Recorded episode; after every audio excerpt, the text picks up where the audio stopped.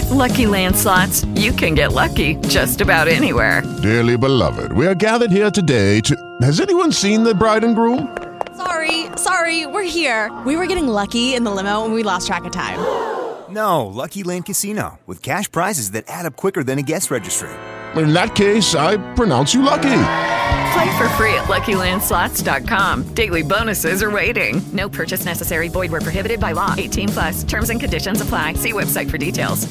Hello, it is Ryan, and we could all use an extra bright spot in our day, couldn't we? Just to make up for things like sitting in traffic, doing the dishes, counting your steps, you know, all the mundane stuff. That is why I'm such a big fan of Chumba Casino. Chumba Casino has all your favorite social casino style games that you can play for free anytime, anywhere with daily bonuses. That should brighten your day a little. Actually, a lot. So sign up now at chumbacasino.com. That's chumbacasino.com. No purchase necessary. VGW Group. Void were prohibited by law. See terms and conditions. 18 plus. Podcast El Tiempo.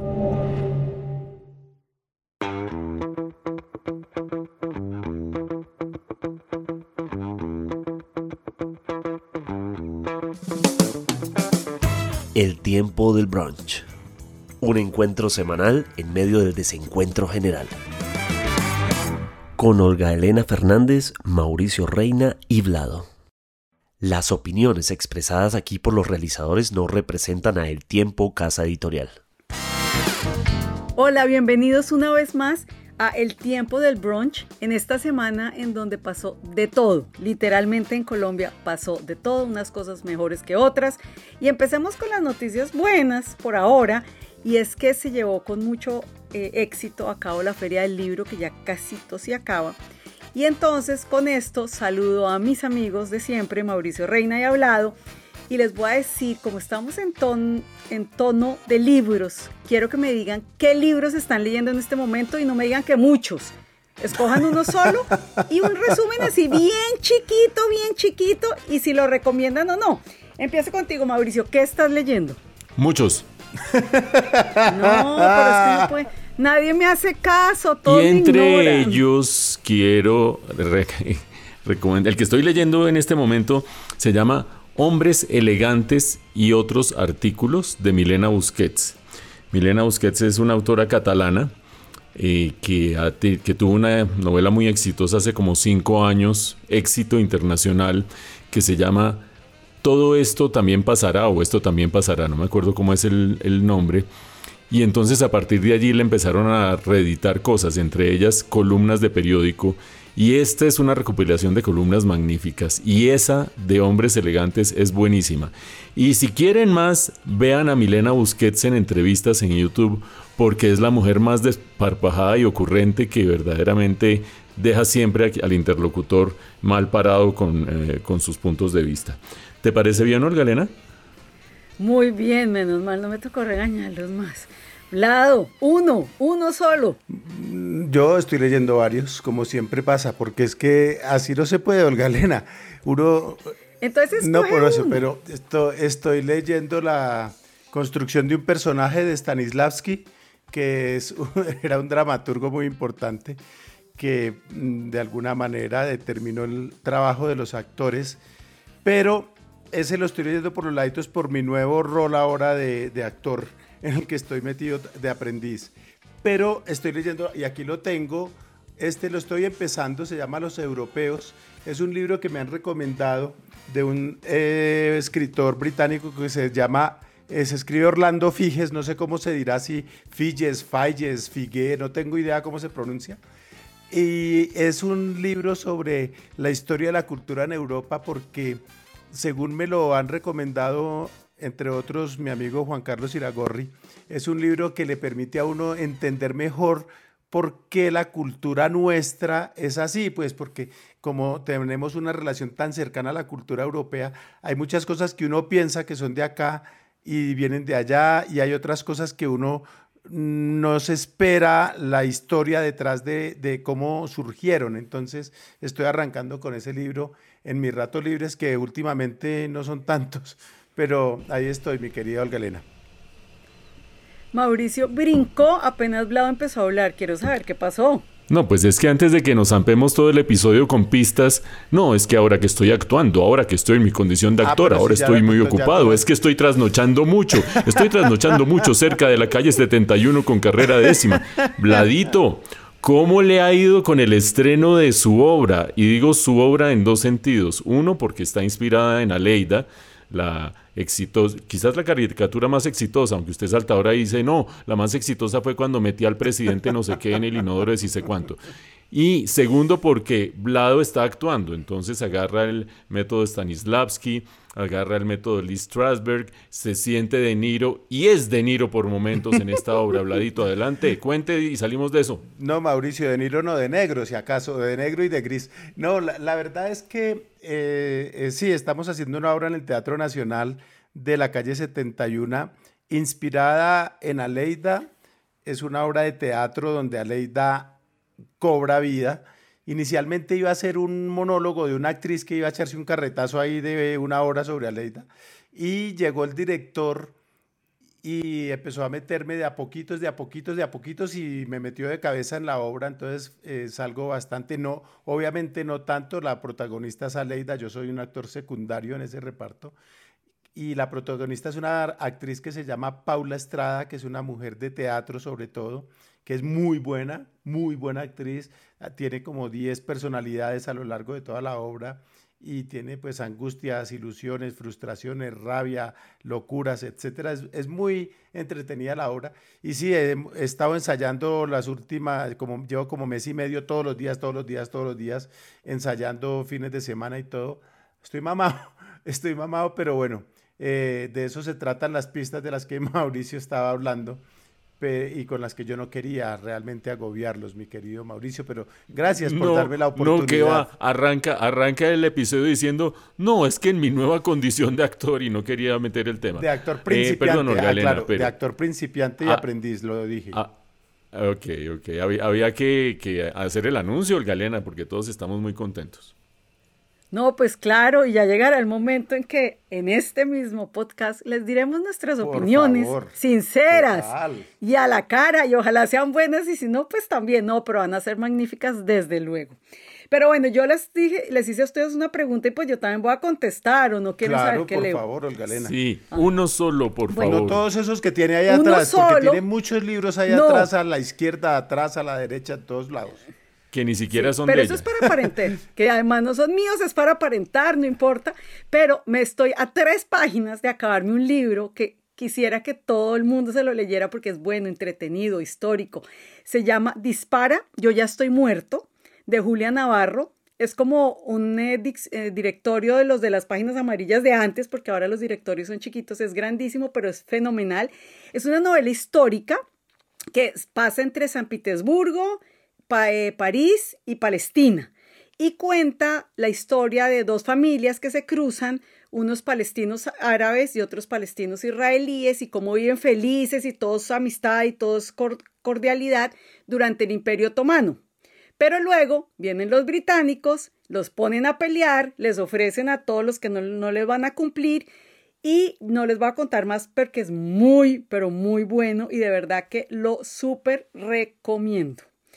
Entonces, dicho esto, ¿alguien más o vamos a los temas para empezar de una vez? No estaría mal, no sería mala idea. Ok. Entonces, hoy vamos a hablar de tres cosas. No puede quedar por fuera, obviamente, la telenovela electoral, porque estamos ya a un mes de la primera vuelta. Y ahí vamos a hablar de el Partido Liberal que finalmente decidió apoyar a Fico, alias Fico. También vamos a hablar de la, en la última encuesta cómo Fajardo bajó y eso qué significa y ustedes qué opinan de eso. Por otro lado, de las confesiones macabras que se oyeron en la JEP y qué opinan ustedes de estas confesiones. Y para terminar, vamos a poner a prueba la honradez de aquí los que hacen este podcast con una pregunta capciosa que no les voy a decir cuál es para que se queden pensando cuál será. Y al final les hacemos esa preguntica. Entonces ya listo, empecemos, Vlado. ¿Qué tal si nos mandas al primer tema, nos, nos cuentas de qué vamos a hablar? Bueno, Olga Elena, pues eh, usted ya lo anunció hace unos segundos. El tema de esta semana ha sido los apoyos que recibe Fico y los reveses que al parecer está recibiendo Fajardo. Empiezo por lo último, y es que mm, salió una encuesta del periódico El Espectador en la que Fajardo está definitivamente muy, muy, muy perdido. Es una lástima que no haya más opciones, digamos que, que la propuesta, por decirlo así, esté tan concentrada en lo que le pasó a Fajardo, en lo que le pasó a Fajardo porque, mejor dicho, no, no estoy siendo claro, discúlpenme, lo que, lo que creo... Es que está muy cansado por su condición de actor Nobel y no, no, no, no. Lo, lo, que, lo, lo, que, quería decir es que, que tengamos solamente como viables dos soluciones, dos opciones, dos propuestas y que no haya la posibilidad de tener eh, una competencia un poco más pareja, ¿no? Entonces, estamos en un punto en el que Petro ya está en una, en una posición bastante cómoda, ¿no? Con un, con un 43.6% de intención de voto, ¿no? Y eso pues es, es una cosa bastante, bastante eh, alta porque pues estamos viendo que él sigue avanzando, resiste todos los embates, que la visita del hermano a la cárcel, que las eh, cosas que dice Francia Márquez contra el uno, contra el otro, etcétera, ¿no? Y la cosa es que en una segunda vuelta, Petro obtendría el 53.4 frente a Federico Gutiérrez que obtendría el 45.2, ¿no?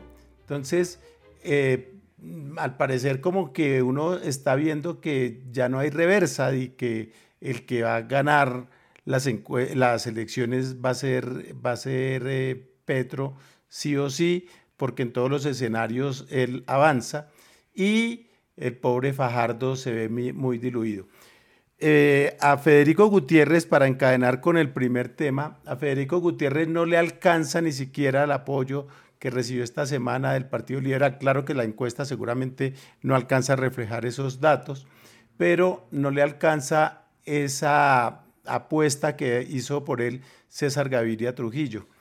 Mm, es curioso cómo eh, Federico Gutiérrez que se las da de independiente, entonces dice que sí, que aceptaron el pliego de 17 puntos que le hizo el Partido Liberal para mm, sellar ese respaldo a la candidatura de él. Y entonces uno dice, no que es candidato independiente, entonces le ponen condiciones y él sí las acepta porque esa es una manera muy extraña de ver la independencia así las cosas, pues parece que esto, en efecto, esta primera vuelta va a ser muy reñida o muy eh, concentrada en ellos dos, sobre todo en Federico Gutiérrez, que representa, así los uribistas no lo quieran, una nueva versión del uribismo, un poco más light, de pronto un poco menos, menos enérgica, pero también sin propuestas. Eh, cuando Uribe llegó al poder tenía unas propuestas claras Mm, después, eh, un poco Santos, recordemos que Santos llegó al poder en esa continuación inicial o supuesta del uribismo, pero que ya sabemos que Santos eh, se le volteó a Uribe. Y, pero había unas propuestas de seguridad, etcétera, etcétera, de inversión social, de, de confianza inversionista y eso. Y llegó Duque muy ladino, muy baboso, muy insípido, y ganó pues porque la gente estaba mamada de Santos supuestamente y de las FARC y no sé qué.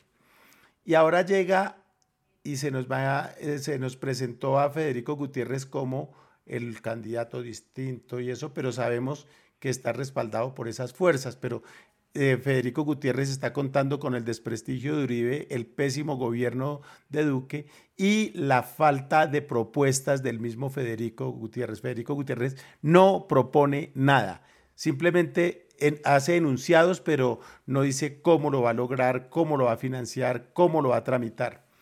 Entonces la pregunta que yo tengo para ustedes es si ustedes están dentro de esa mentalidad de que eh, tiene que ser una elección bipolar o ustedes creen que de pronto alguna alternativa distinta de esos dos puede dar una sorpresa o por lo menos dar la pelea de una manera más combativa de lo que estamos viendo, porque estamos viendo sin duda una, una eh, confrontación muy concentrada en, en, ellos dos, como dijimos al comienzo.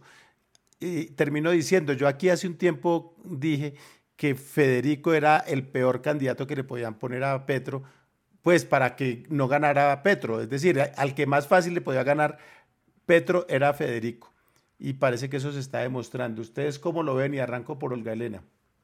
With lucky landslots, you can get lucky just about anywhere. Dearly beloved, we are gathered here today to. Has anyone seen the bride and groom?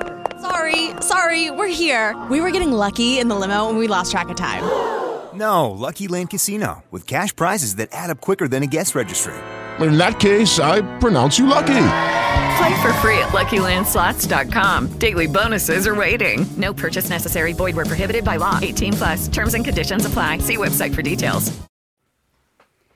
Pues para contestar su pregunta, tengo que decir que yo, primero que todo, no creo en las encuestas, porque nos han demostrado muchas veces que se equivocan y se equivocan feo. Lo que pasa es que cuando dicen, ay, sí, se equivocaron, ya que ya el daño está hecho, ya hicieron que la gente creyera que esas encuestas eran reales. Y a mí me parece que tanto las encuestas como quienes las pagan, desde luego, están haciendo todo lo humanamente posible para desaparecer todas las otras opciones, no solo a Fajardo, sino también al ingeniero Hernández. Entonces se centran solo en Gutiérrez y en Petro como si no existiera nadie más. ¿Por qué? Pues porque a eso los extremos se necesitan. Petro sabe que para ganar necesita que el candidato sea el de Uribe, aunque digan que no es de Uribe. Y el de Uribe necesita que para tener la posibilidad de ganar tenga que ser contra Petro porque si hay un candidato más mesurado, o así no sea mesurado, porque Hernández no es mesurado, pero que no sea de los extremos, tienen posibilidades de perder. Entonces lo, lo, lo ningunean, lo, lo, como si fuera, como si no existiera, como si fuera transparente. Y al final sí terminan haciéndole tanto daño que va perdiendo las encuestas porque la gente dice, es que no le alcanzan los votos. Pues claro, si usted no vota, no le van a alcanzar los votos, para eso es que hay que votar, ¿no? Entonces, yo sí creería que ya en la segunda vuelta voten por todos los odios o en contra del que no quieren y todo, pero en la, en la primera vuelta la gente sí debería votar por el candidato que quiera, no por odios ni por nada, nada de, de, eso. Además, miren, uno analiza si en primera vuelta a Fajardo en esta última encuesta pues le va pésimo, bajó muchos puntos, pero si pasara a la segunda vuelta, tiene un 40% de, de, de votación, lo mismo que Hernández. Entonces yo digo, ¿Cómo los van a, a, blanquear, como, a ignorar, como si no existieran si tienen un 40%? Y ahora la otra pregunta de lo que la gente está hablando por ahí, si se llegaran a unir ese par, ¿qué pasaría? Claro, difícil unirse dos personas en que no tienen nada en común, no tienen nada. Pero si César Gaviria se juntó a Fico, ¿por qué no se van a juntar este par, no? Y para la otra pregunta del tema de hoy, es que a mí sí me parece patético lo de la unión de los liberales con Fico, pero tampoco estoy tan convencida de que eso aporte muchos votos como antes que eran en masa. Si el Partido Liberal, el jefe dice que hay que votar, todos sacan el trapo rojo y van y votan. Yo creo que hoy en día la gente tiene un poquito más de criterio y no le van a hacer caso porque entonces una semana posiblemente tenían que votar por Petro porque posiblemente se iban a juntar a Petro, pero no, ahora decidieron que es a Fico, entonces hay que votar por Fico. La gente sí será como así de ciega de ir a votar solo porque el líder nos dijo que hay que hacer eso. No estoy tan convencida. Última opinión, y te doy la palabra, Mauricio. Fico Gutiérrez y su campaña todo el tiempo están diciendo, eh, no soy uribista, yo no soy el candidato de Uribe, yo soy otra cosa, y a mí eso sí que me llama la atención porque, según yo entiendo, los uribistas son uribistas porque están súper orgullosos de lo que hizo el, el, expresidente Uribe, porque lo ven como el salvador. Entonces, ¿por qué ahorita lo niegan? ¿Les empezó a dar pena finalmente o qué? Porque hasta hace poquito vivían orgullosísimos de, su líder. Entonces, no entiendo Claro, entiendo que es que está tan su imagen tan caída que no quieren que lo asocien, pero porque está caída si todo el medio país lo ama y dicen que es el presidente eterno y el mejor que tuvo. Entonces, dicho, dicho eso, Mauricio, ¿tú qué opinas? Como decía el eh, actor protagónico Vlado hace unos tiempos, ya todo está dicho. ¿Qué más voy a decir yo después de esa elocuente intervención de Olga Elena y de la tentativa intervención de Vlado en medio de sus trasnochadas? No, mentira, compañeros. Ustedes han estimulado una discusión en muchos temas, de los cuales voy a escoger un par. Em, Habrá que hacer un día una discusión en el podcast acerca de qué ha pasado con la favorabilidad de Álvaro Uribe. Porque Olga Elena metió en una misma frase dos ideas que son explosivas. Todo el mundo lo ama, todo el mundo lo quiere, pero su imagen ha ido cayendo vertiginosamente. Y pues evidentemente las dos cosas no pueden ser ciertas al mismo tiempo. Eh, puede ser ciertas en momentos distintos de la historia. Y ese es un tema muy, muy interesante. Pero bueno, lo vamos a dejar planteado. Creo que Fico se diferencia del uribismo eh, públicamente, entre otras cosas, por esa caída tan brutal de la, de la imagen del expresidente Uribe. Eso sí, no hay que devanarse los sesos para saber por qué se quiere diferenciar en ese caso. Yo creo que otro tema de discusión muy importante para otra ocasión será por qué en Colombia el 60% del electorado, más o menos 60, 62, se considera de centro y todo el mundo se dejó llevar hacia la polarización. Alguna vez ya discutimos esto, pero los fenómenos son cada vez más fuertes y más contundentes. Yo no creo que sean solo las encuestas y los medios, Olga Elena. Por supuesto que juegan un rol en la medida en que la gente ve que las opciones de centro se van cayendo en las encuestas, pues viene la reflexión sobre el voto útil. Yo para qué voy a votar mi voto, votar mi voto en eh, un candidato que no tiene mucho chance, más bien me voy por el voto útil, aunque no esté en el eh, centro del espectro. Pero yo también creo que la polarización es un fenómeno que trasciende la manipulación de las masas. Uno diría, entre medios de comunicación y encuestas, manipulan a la gente y la mandan para los extremos. No, yo creo que hay emociones en los votantes que afloran independientemente de cualquier asomo de manipulación. Y lamentablemente, mientras más baja uno en la escala de conformación de eh, propósitos y actitudes, desde lo más eh, conceptual hasta lo más visceral, todos nos vamos moviendo hacia los polos y hacia las emociones más básicas. Sí, claro, uno puede lucubrar y armar una plataforma y decir conceptualmente esto sirve o no, pero creo que ante el apremio, por eso cuando la gente responde a veces dice, si me apuras, tal cosa, ante el apremio tendemos a ir a las emociones básicas y lamentablemente el centro en Colombia no es una emoción básica, no ha movido nunca emociones básicas, no ha emocionado, acuérdense ustedes de lo que se decía de la coalición. Entonces, pues creo que por ahí puede ir la cosa también fuera de las encuestas y los medios. Y finalmente, nos vamos a ir acercando a una gran pregunta y es si verdaderamente Petro tiene techo o no. En esta misma encuesta, porque es que hay que ir comparando encuestas con ellas mismas, no con otras que tienen metodologías distintas, Petro frente a la observación anterior, frente a la aplicación anterior de esta misma encuesta, bajó un poquitico, está dentro del error estadístico, pero bajó un poquitico, es decir, parecería estar en su techo por lo menos de los últimos dos meses en este momento. Obviamente cuando uno va a segunda vuelta y termina ganando, pues el techo lo rompe y es clarísimo que allí ya no existe esa limitación. Pero creo que en el fondo, si, si Petro tiene techo o no para la segunda vuelta va a depender de qué tan bueno o qué tan flojo demuestre ser Federico Gutiérrez para esa segunda vuelta, porque creo que ya está cantada, que esa es la segunda vuelta. Y eso va a depender en parte de su talante y en parte de la preparación que haga con su equipo de trabajo. Yo estoy de acuerdo en que el Partido Liberal ha sido oportunista, que esos devaneos de César Gaviria han sido también, han dado mucho eh, de qué hablar y han dejado mucho que desear, pero hay que reconocerle algo. Antes de que el Partido Liberal tomara esta decisión, al comienzo de esta semana que está, en la que estamos emitiendo este podcast, salió otra encuesta, Centro Nacional de Consultoría, en la que Petro avanzaba mucho más en primera y en segunda vuelta.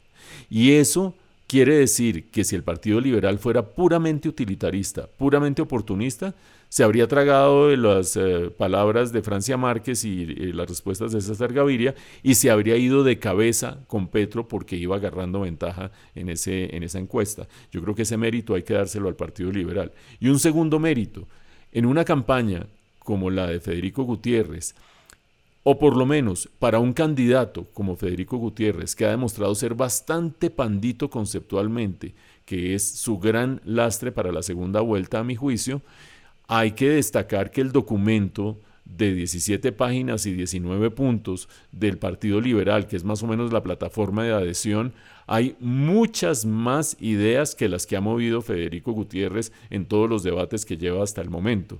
Y creo que de esas ideas surgen algunos planteamientos que debería él recoger y surgen además las divisiones fundamentales frente a la campaña de Petro. Mantener EPS privadas versus Petro que quiere puede hacer público todo el sistema de salud, preservar los fondos de pensiones ante Petro que quiere dejar los fondos de pensiones residualmente para que los ricos que puedan ahorrar y mantener el SMAT ajustado mientras Petro quiere acabar por completo con el SMAT. Creo que al Partido Liberal hay que abonarle que hizo esta adhesión no solo poniendo el dedo en el aire viendo para dónde sopla el viento, sino también sobre la base de conceptos.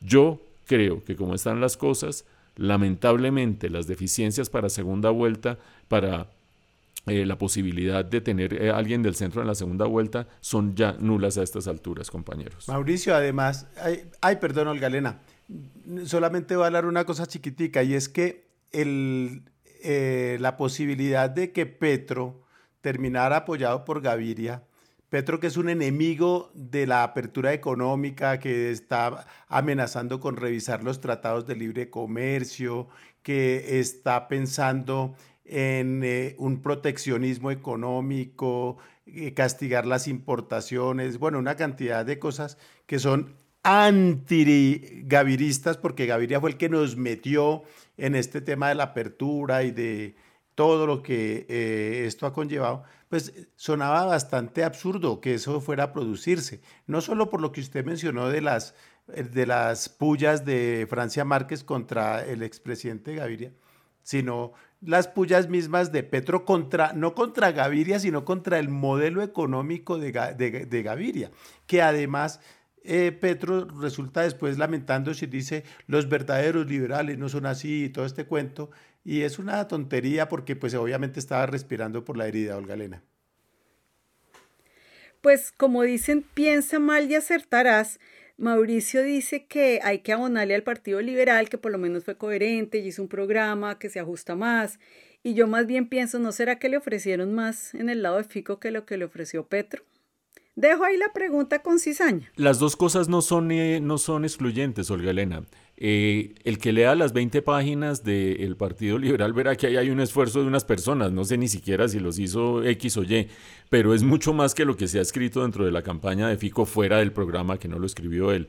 Y eso no es excluyente con que quizás le hayan ofrecido más al Partido Liberal. Creo que las dos son, pueden ser eh, consistentes. Y, una pequeña observación, Olga Elena, eh, sobre lo que decía hablado acerca de la reacción de Gustavo Petro a la adhesión del Partido Liberal que estoy de acuerdo con Olga Elena. Esa adhesión es, hay que tomarla con pinzas porque la gente vota por lo que se le da la gana o por quien se le da la gana, sobre todo en presidenciales, no por quien le diga el jefe del partido. Pero la reacción de Gustavo Petro cuando supo que el Partido Liberal se había ido con Fico, que fue, claro, ahí están pintados, volvieron a ser los mismos de siempre, me recordó cuando en el Chavo, ustedes se acuerdan que el Chavo decía, al cabo que ni quería es el momento en que no le salen las cosas y se justifica, más o menos así, Olga Elena. Bueno, como nadie me dijo que nos fuéramos a otro tema, entonces yo solita me voy para el otro tema.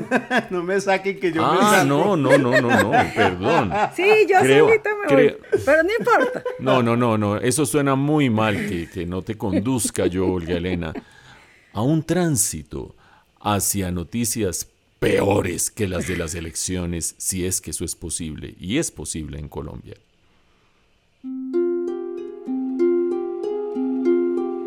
Pues sí, es posible que todo empeore pese a que está muy mal, qué cosa tan espantosa, pero es que esta semana oímos testimonios de unos exmilitares, 10 exmilitares, donde contaban eh, o sea, donde contaban los horrores que habían hecho, cómo habían asesinado a personas inocentes sabiendo que eran inocentes. No es que mataron y después, ay, qué pesar, eran inocentes. No, a sabiendas de que eran inocentes, en su mayoría campesinos, los asesinaron. Algunos decían que porque los sus superiores les, les hacían presión de, mire, tenemos que mostrar resultados, tenemos que mostrar que vamos ganando esta guerra contra la guerrilla, pero otros incluso reconocían que es que les daban bonos, les daban económicos, les daban permisos, les daban medallas, entre más muertos llevaran, así fueran inventados. Eh, lo que conocemos como falsos positivos, que deberíamos empezar a decirle por su nombre de verdad y no por el alias, o sea, asesinatos de Estado. Estos testimonios yo creo que en cualquier parte del mundo harían temblar todo. La, institución del ejército, el Estado tendría que estar pero de rodillas pidiendo perdón. Todo el planeta debería estar con el dedo señalando de miren lo que pasó, esto es increíble. Y sin embargo, yo tengo la sensación de que en Colombia no le han dado la importancia que requiere. Claro, los noticieros hablan de eso, pero mucho menos que de un partido de la selección Colombia. O sea, si hacemos la comparación, le dan tres minuticos y no, la, no el especial de tres horas, ni mucho menos que le dan a, un partido. Yo me he dado cuenta que en cambio medios internacionales le ponen más seriedad, más, eh, eh, lo informan más, más serio, con más, em, no sé, con más detalle. Medios de comunicación como Al Jazeera, por ejemplo, que es del Medio Oriente o la televisión francesa, ha estado muy pendiente de estos testimonios. En Colombia no tanto, digo yo, los medios de comunicación, pero incluso la gente. Yo no sé si es que la gente se lo niega, le da vergüenza o no quiere creer que sea verdad, porque es que eso es de la oposición y les recuerdo, esto no es la oposición, estos son ex militares reconociendo sus crímenes. Entonces yo les quiero preguntar a ustedes, Lucky Land Casino asking people what's the weirdest place you've gotten lucky? Lucky? In line at the deli, I guess? Aha, in my dentist's office. More than once, actually. Do I have to say? Yes, you do. In the car before my kids' PTA meeting. Really? Yes. Excuse me, what's the weirdest place you've gotten lucky? I never win and tell. Well, there you have it. You can get lucky anywhere playing at LuckyLandSlots.com. Play for free right now. Are you feeling lucky? No purchase necessary. Void where prohibited by law. 18 plus. Terms and conditions apply. See website for details. ¿Por qué creen que el colombiano en general y los medios de comunicación y todos en particular no le dan la importancia que requiere a estos testimonios? ¿O es impresión mía y sí le dan la importancia y a mí me parece que es que le dan muy poquito, Mauricio? Yo creo que no es impresión tuya. Hay, un fenómeno ahí muy curioso porque cuando se habla, por ejemplo, de la dictadura eh, de Pinochet o se habla de las dictaduras de los 70 en Argentina y se discuten esos temas en Colombia, lo primero que sale o lo que sale en los primeros 10 minutos es la cifra de desaparecidos y las crueldades de las torturas. Y se habla entonces de los 15.000 en, eh, en el caso eh, de Argentina y de los no sé cuántos mil en el caso de Chile. Y por lo menos quienes se preocupan por los asesinatos de Estado, que hay que decir que no es todo el mundo, increíblemente, pues sí entran en un debate muy profundo. Y en Colombia no existe, por algún motivo, existe como un callo, yo creo, ¿En qué sentido? En el sentido en que parte del kit de supervivencia en este país ha consistido en, el último, en los últimos 70 años en ir endureciendo la piel frente a la crueldad del de, eh, el conflicto. Esto no tiene que ver con el conflicto, pero se deriva, o tiene que ver, pero indirectamente.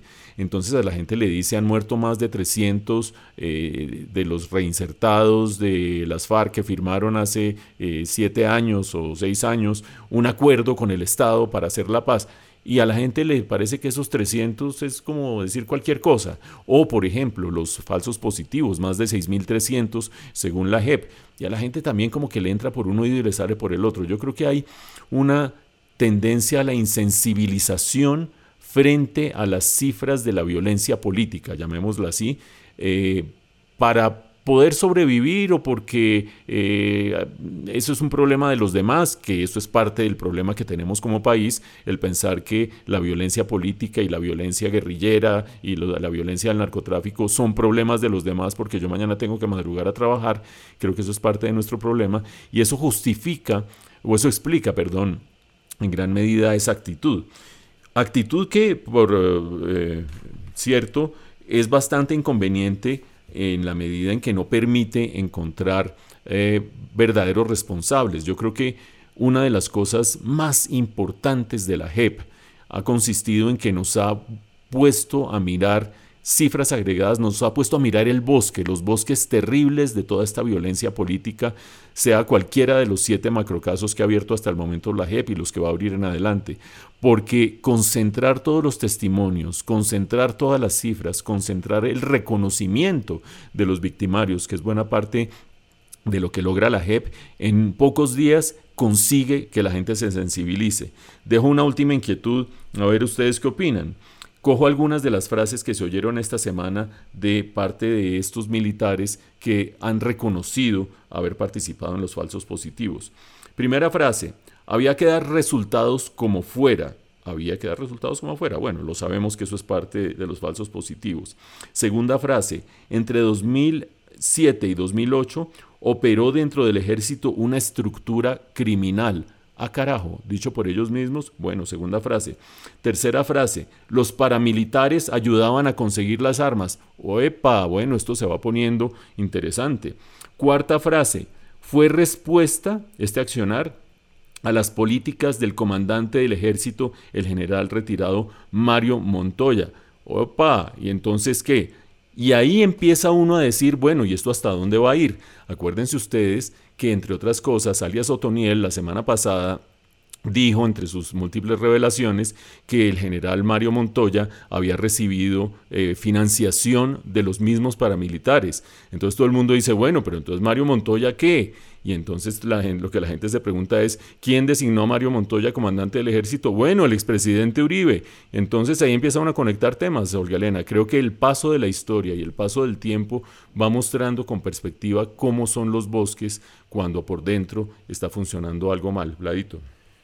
Pues Mauricio, eso que vimos esta semana era desgarrador, era doloroso, era triste, era eh, muy espantoso, pero no era sorpresivo a pesar de todo.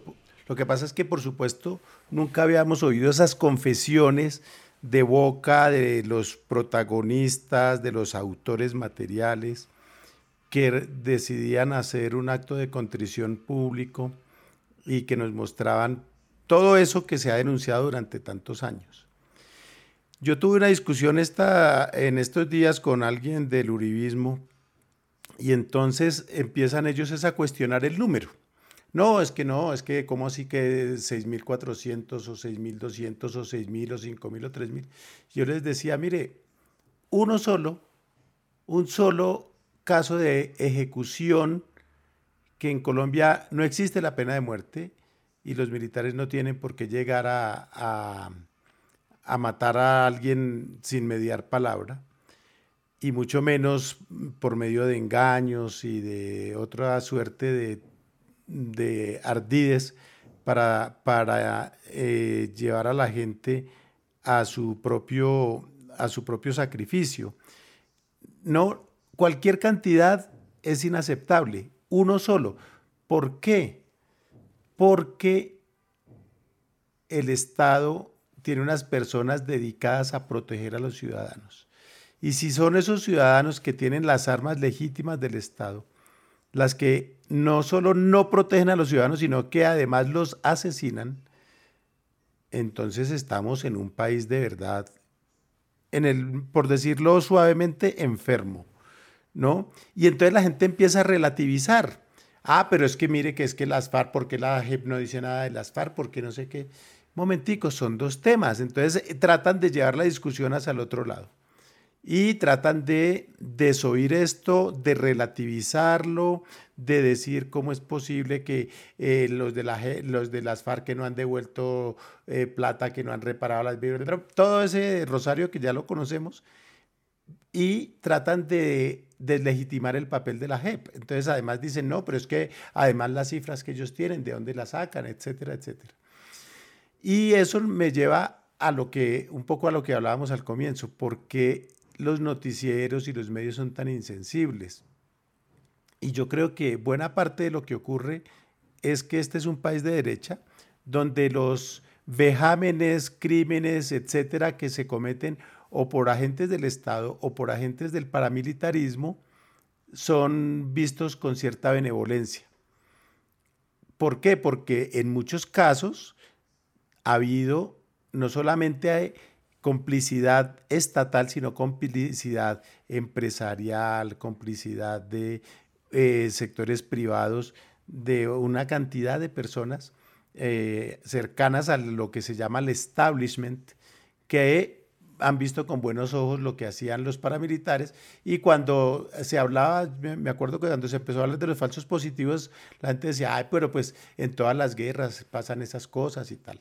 Y además esto ocurre en un momento mm, crucial, en una coyuntura especial, y es cuando se estaba discutiendo la moción de censura del ministro Molano, el ministro de Defensa, Diego Molano, a propósito de lo ocurrido en el Putumayo, donde el ejército presentó como dados de baja a 11 personas que después han llegado a decir que eran 13, no, pero que eran 11 porque el dato de Caterín Miranda que denunció 13 no era correcto, etcétera.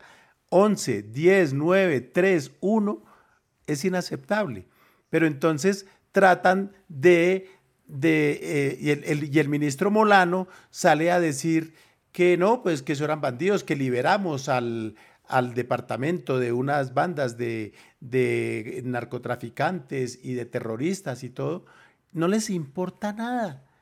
Y el ministro no se sonroja para ir y decir que le importa cinco haber matado a una señora embarazada, haber matado a menor, algún menor de edad, no les importa. Él es el mismo ministro que decía que aquí los, que había niños que eran máquinas de guerra, por Dios, ¿no? Ese señor salir a decir eso para justificar los ataques que en el pasado ha hecho la fuerza pública contra menores de edad que no tendrían por qué ser asesinados. Y entonces ellos también con lo que pasó en el Putumayo, al parecer llegaron a matar a la, a, bestia, no a capturar ni nada de eso, en lo que era una clara reminiscencia de lo que pasó con los falsos positivos. Estamos en un país enfermos, enfermo, mis queridos amigos, ¿o no? Pues yo oyéndolo ahorita hablar, me acuerdo, y seguramente a ustedes les habrá pasado lo mismo porque todos han estado en medios de comunicación, que yo tenía un jefe en un noticiero en el que yo trabajaba, yo siempre, siempre hice la sección internacional. Y me acuerdo que yo llegaba, mire que no sé, que en Bielorrusia se descarriló un tren. ¿Cuántos muertos? Que en yo no sé dónde una nevada. ¿Cuántos muertos? Hasta que un día me dice claramente, si no hay más de 10 muertos, ni me cuente. Y yo decía, ¿cómo podemos llegar a esa insensibilidad de que las noticias se cuentan ese de 10 muertos para arriba, ¿no? Solo quería contarles eso que estoy segura que a ustedes también les habrá pasado. Pues eso eh, es bastante triste y se, y se mide así, se mide con ese, con ese descaro. Un periodista que se llamaba Carlos Villar Borda alguna vez eh, sacó por ahí, voy a buscar la imagen y si la encuentro después se las cuento exactamente, pero era eh, más importante que había muerto 40 reses en un lugar que dos vacas. Perdón, 40 reses que dos personas. Era peor la muerte de 40 reses que de dos personas. Algún periódico le daba más preponderancia porque les importa el número, no la calidad del muerto. Ah, no, pero es que, o, o, el ejército o la policía a veces dicen, no, fue enfrentamiento entre criminales, eso es una vendetta, entonces hay 10 muertos, entonces tratan como de decir, eso no es grave porque se están matando entre ellos, ¿no? Y cosas de esas. Y eso es de, esas de las cosas que a mí me avergüenzan de este país y que me duelen mucho. Entonces, Antes de que Vlado dé el paso para... Ya lo iba a mandar. Para, no, no, no, no, no, no, no, pero por favor, yo quiero eh, introducir un elemento para la reflexión. Y es que Vlado dijo, este país es de derecha, cosa pues que basta con mirar lo que ha sucedido en este siglo eh, para pensar que así es o lo que había sucedido desde los años 80 del siglo pasado.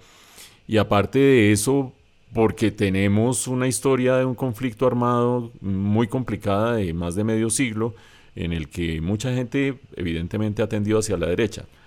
Una pregunta para que ustedes escriban un ensayo de 500 palabras y lo traigan la próxima vez, jóvenes. La lectura que hemos hecho en el primer segmento de las encuestas presidenciales, para las elecciones presidenciales, revelaría que el país ya está dejando de ser de derecha o qué revelaría? Entonces, si quieren, lo tocamos otro día Mm, o lanzamos de una vez la respuesta. De una vez. Pop Quiz. Olga Elena. El país no es ni de izquierda ni de derecha, es de caudillos y se va con el que más se, no sé, grite o más prometa o más los convenza. Pero no es ni de izquierda ni de centro ni de derecha, es de nada, no tiene ideología. Vlado. No, yo, yo creo que el país en general es de derecha y lo que está ocurriendo en este momento es que tenemos un gobierno tan malo, tan malo, tan malo, que la gente busca un cambio y en esa desesperación están cayendo en la tentación de lo que ofrece Petro, que él dice yo soy el verdadero cambio, lo cual puede ser cierto, pero lo que pasa es que no sabemos un cambio hacia dónde, porque es que cambiar por cambiar, ¿no? Entonces, si, yo, si a mí se me acaba la tinta de un bolígrafo y entonces tengo que cambiarlo, pero no, no lo puedo cambiar por una regla porque no, no, no me sirve para resolver el problema de escribir, ¿cierto? Entonces, aquí estamos en eso. Entonces, Petro ha sido muy hábil en capitalizar esa, ese anhelo de cambio que tienen muchas personas, ese anhelo de, de novedad. El presidente Duque ha sido muy efectivo en ayudarle a Petro a promover su cambio, porque cada vez que habla y mete la pata, eh, Petro sigue subiendo puntos, ¿no? Entonces, acordémonos de lo que hizo con los fondos de pensiones, y acordemos, bueno, hay una cantidad de cosas, esto que pasó en el Putumayo, todo, eh, lo que pasó con eh, la pérdida de los 70 mil millones desde el año pasado en centros poblados, y así, cada cosa de esas, pin, pin. Entonces Petro dice, ve, yo sí soy el cambio, y entonces tome. No lo hace tanto, pero en general la gente, si ustedes miran las encuestas sobre aborto, las encuestas sobre derechos LGBT, las encuestas sobre pues, el plebiscito de la paz, son puras políticas de derecha las que normalmente se imponen en esas encuestas en las que Luz Elena, en las que Olga Elena no cree. Luz, Elena. Luz, Elena, Luz Elena, ¿puedo decir yo lo que estoy pensando? Claro, no, por supuesto. Pero eh, yo, yo, yo, quiero, yo quiero aclarar algo. Olga Elena y Vlado son más amigos entre ellos que yo con cualquiera de ellos, que eso ya es mucho decir. No crean que decirle Luz Elena es producto de algún tipo de enemistad o animadversión. Es que la vida de los actores es muy dura. Mauricio, bueno, pero por, no sea entonces, infidente, Mauricio. Yo les digo, yo les digo lo que yo creo. Creo que la derechización de este país ha tenido mucho que ver con las FARC, ya lo dije, y con el conflicto de más de 50 años pero creo que tanto va el cántaro al agua que empieza a romperse. Acuérdense ustedes que estos resultados electorales están antecedidos por elecciones de alcaldes en las que en tres de las cuatro principales ciudades triunfó una alternativa de centroizquierda, o una alternativa distinta, digamos, en Cali, en Medellín, en Bogotá.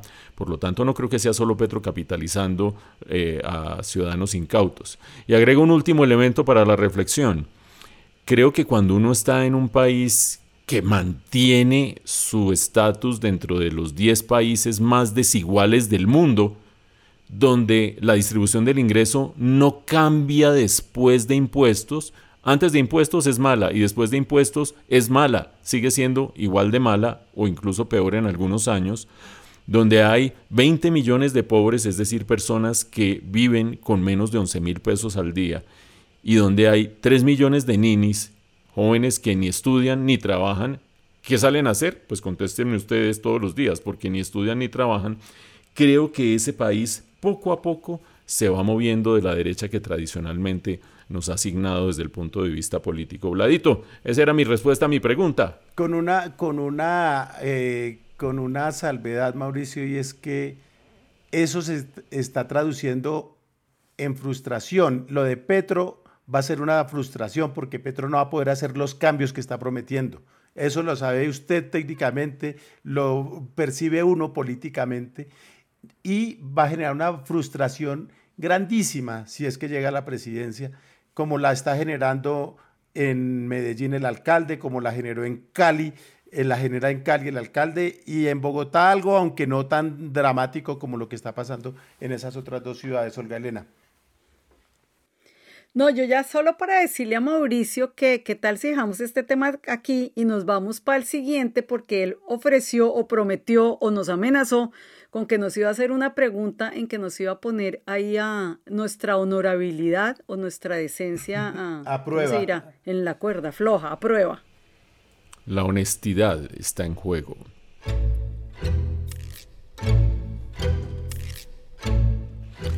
Pues resulta que arrancando esta semana, que ahora está terminando, conocimos en redes sociales un video bastante singular. El comandante de la estación de policía de la localidad de Usaquén en Bogotá, el mayor Jason Javier Cubides, aparecía diciendo palabras más, palabras menos, un ciudadano encontró un paquete o un maletín, ya no me acuerdo cuál de los dos era, con una suma de dinero y la trajo a la policía. Primera cosa muy llamativa, el ciudadano se encuentra la plata y la lleva a la policía. Segunda cosa llamativa, el policía dice, quien esté, eh, quien crea que esa plata es suya, que venga y la reclame. Segunda cosa llamativa, no porque piense que la policía se iba a quedar con la plata, sino que lo haga de esa manera, convocatoria pública, más efectiva que una licitación. Pero tercera cosa llamativa, pasaron 24, 48, casi que 72 horas e iban apareciendo candidatos. Aparecieron 12 candidatos a la plata, diciendo, mire, es que a mí se me perdió y no sé qué y si sé cuánto. El mismo comandante Cubides, el mismo mayor Cubides, decía eh, pasados los días, no, están argumentando sumas inferiores a las que, a las que tenemos eh, eh, entre manos. Es decir, eso parecía un, un crucigrama, un acertijo, un sudoku y finalmente apareció el ciudadano y se le entregó su plata. Entonces ahí hay dos dimensiones que creo que vale la pena destacar. La primera, los eh, avivatos, aunque el mayor eh, Cubides decía, quiero dejar constancia de que la mayoría de esta gente sí se le perdió plata, porque evidentemente la primera reacción de todo el mundo es decir, claro, avivatos, pero bueno, los que aparecieron, la cantidad de gente que apareció ante un eh, llamado para ir a reclamar una plata. Pero lo segundo, el primer ciudadano que se encontró la plata y la agarró y se la llevó a la policía para entregarla. El test de honorabilidad que les quiero hacer a mis compañeros es el siguiente. Ustedes en este país, pues que es un país donde, como dice Vlado, estamos podridos todos, donde cualquiera lo, lo, Mauricio, ¿usted por qué? Usted, usted parece... ¿Qué fue lo que dijo usted? Este es un país enfermo ah, bueno, no estamos podridos todos, es un país enfermo. sí, estamos enfermos, no podridos. Es distinto. Bueno, si ustedes, si ustedes encuentran un billetico en, eh, en, Suiza, de pronto dicen, bueno, esto de quién será, no sé qué. Se lo encuentran en Colombia, ¿qué hacen? ¿Les ha pasado? ¿Han encontrado plata en su vida por ahí tirada en un taxi o en algún lado? Y si no les ha pasado, ¿cómo creen que reaccionarían? Y quiero preguntarle en primer lugar a Vladimir. Pues mire, Mauricio, le voy a contar. Yo la última vez que me encontré plata, yo me he encontrado plata algunas veces en la vida. Y la última vez me encontré un billetico de dos mil pesos en, en, un corredor de la Tadeo. Que eran las seis de la mañana o seis y media. Llegué tempranísimo a clase ese día, hace como tres años. Y me lo encontré y yo miré para todos lados, asustado, no había nadie. Pues yo me lo guardé. ¿Qué iba a hacer yo con un billete de dos mil pesos? Si me hubieran, no, lo que pasa es que no sé si yo me... Si hubieran sido dos millones. Ahí sí ya uno se pregunta. Ahí sí, exacto, ahí sí, por eso iba a decir yo. Depende, si uno se encuentra una tula, ¿no? y pues está en una reunión política y se encuentra una tula de plata, pues uno que... Si uno se encuentra una bolsa de basura. Exacto, una bolsa de... basura o unas cajas envueltas en papel fucsia con estrellitas doradas, pues uno, uno, ¿qué hace, no? Eh, pues uno entiende a estos pobres hombres que, que, pues es que eh, la carne es débil, sobre todo cuando está sin plata. Pero, pero no, yo, yo creo que si uno se encuentra una cantidad, una cantidad considerable, eh, pues uno tendrá que tratar de ver eh, para dónde coge y, buscar al dueño. Pero obviamente a uno... No, momentico, un momentico. ¿Qué quiere decir eso? Uno tendrá que ver para ¿A dónde coge? coge No, o pues, buscar al dueño. Son dos cosas distintas. Al CAI, a la fiscalía, a, a- Ah, a dónde ok, coge usted, porque usted- a los bomberos no va a ir, obviamente. Listo, entonces suma, suma considerable, usted la devuelve. Si es una suma considerable, lo que pasa es que ahí, eh, ¿cuánto es la suma considerable? Porque hoy en día uno se puede encontrar 10 billeticos de 100 mil y, y pues ahí tiraditos en un rollito, un millón de pesos. Y uno, mira Oiga, su escala lados, de valores sí no es muy relativa, No, no, por eso. No, pero, no, no. pero, pero no, yo estoy diciendo, ¿qué hace la gente? Yo, yo digo, en un lugar como la universidad, si yo me encuentro un millón de pesos tirado, pues yo voy pregunto, busco un vigilante, le digo, oiga, ¿quién pasó por acá? Eh, algo, algo preguntaré.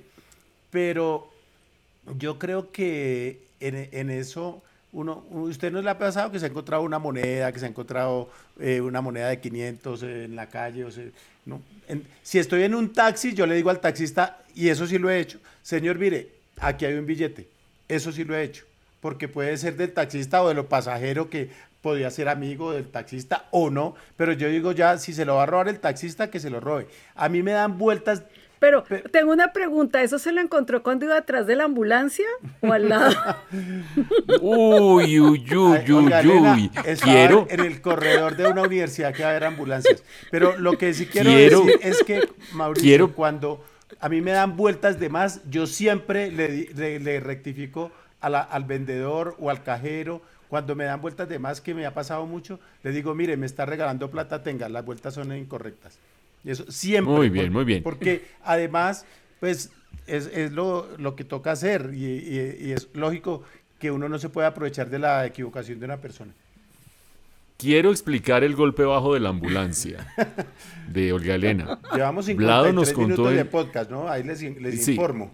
No, pero hermano, pero No, es que no, si no, usted no, deja que cuente el cuento de la ambulancia, Sí. pues cómo vamos a acabar Pues a tiempo. Nuestros oyentes fieles lo saben, pero lo podemos repetir sin ningún momento. sin ningún Hace unos cuantos episodios yo dije que de las peores gentes que uno podía encontrarse por allí eran los que aprovechaban que pasaba una ambulancia y se le iban detrás chupando rueda para avanzar en medio de un trancón. Y Vlado dijo, sí, yo sí lo he hecho. No, no Entonces, lo he hecho, no. Olga no lo he Elena hecho, está... No, no dije lo he hecho. Lo haría. Lo, lo hice. Lo hice. Yo dije, yo lo hice. Por eso. No, por eso. sí No, es- porque es que Por- lo he hecho. Denota una. Denota una Continuidad en la acción. Continuada, continuada. No, yo lo y una hice disposición vez. a seguirlo haciendo.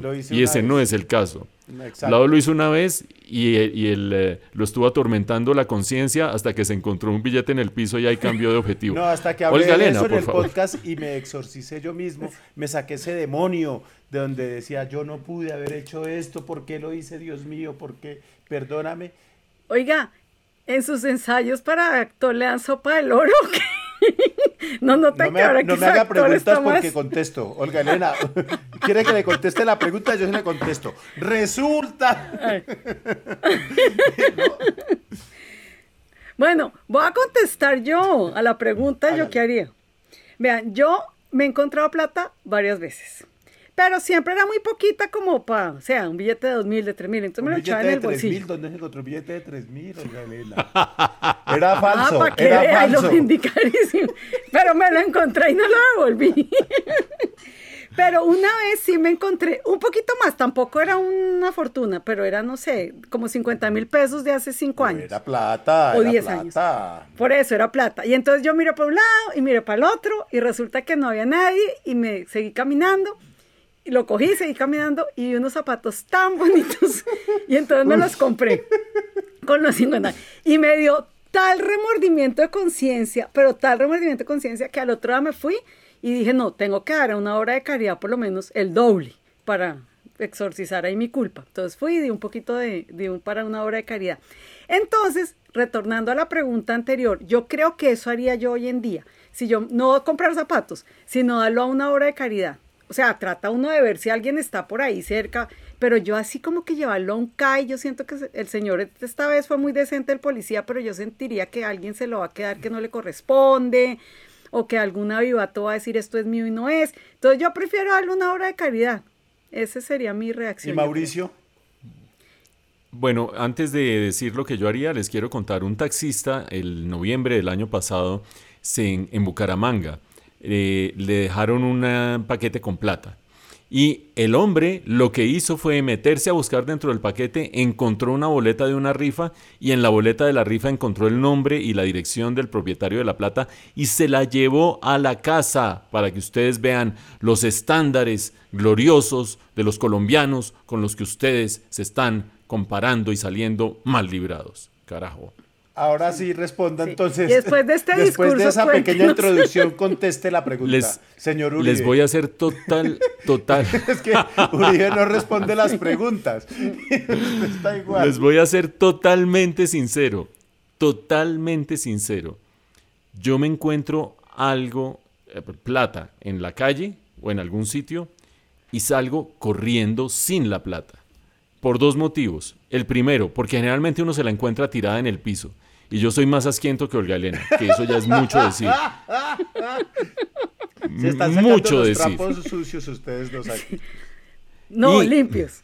Y segundo, porque aquí, porque creo que es una trampa. Porque creo que lo están filmando a uno, porque creo que le va a aparecer alguien a robárselo, porque creo que es el paquete chileno, porque, creo que son billetes porque va a falsos. salir en también caerán.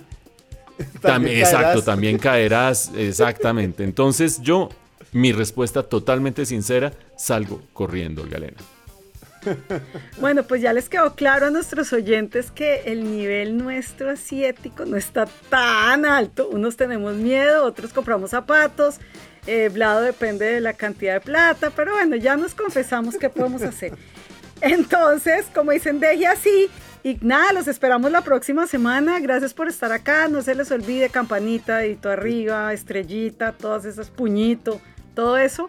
Y ya les dije que hasta la próxima semana. Sí, porque Chao. ya nos zampamos casi una hora. Gracias por oírnos hasta aquí. Chao, chao.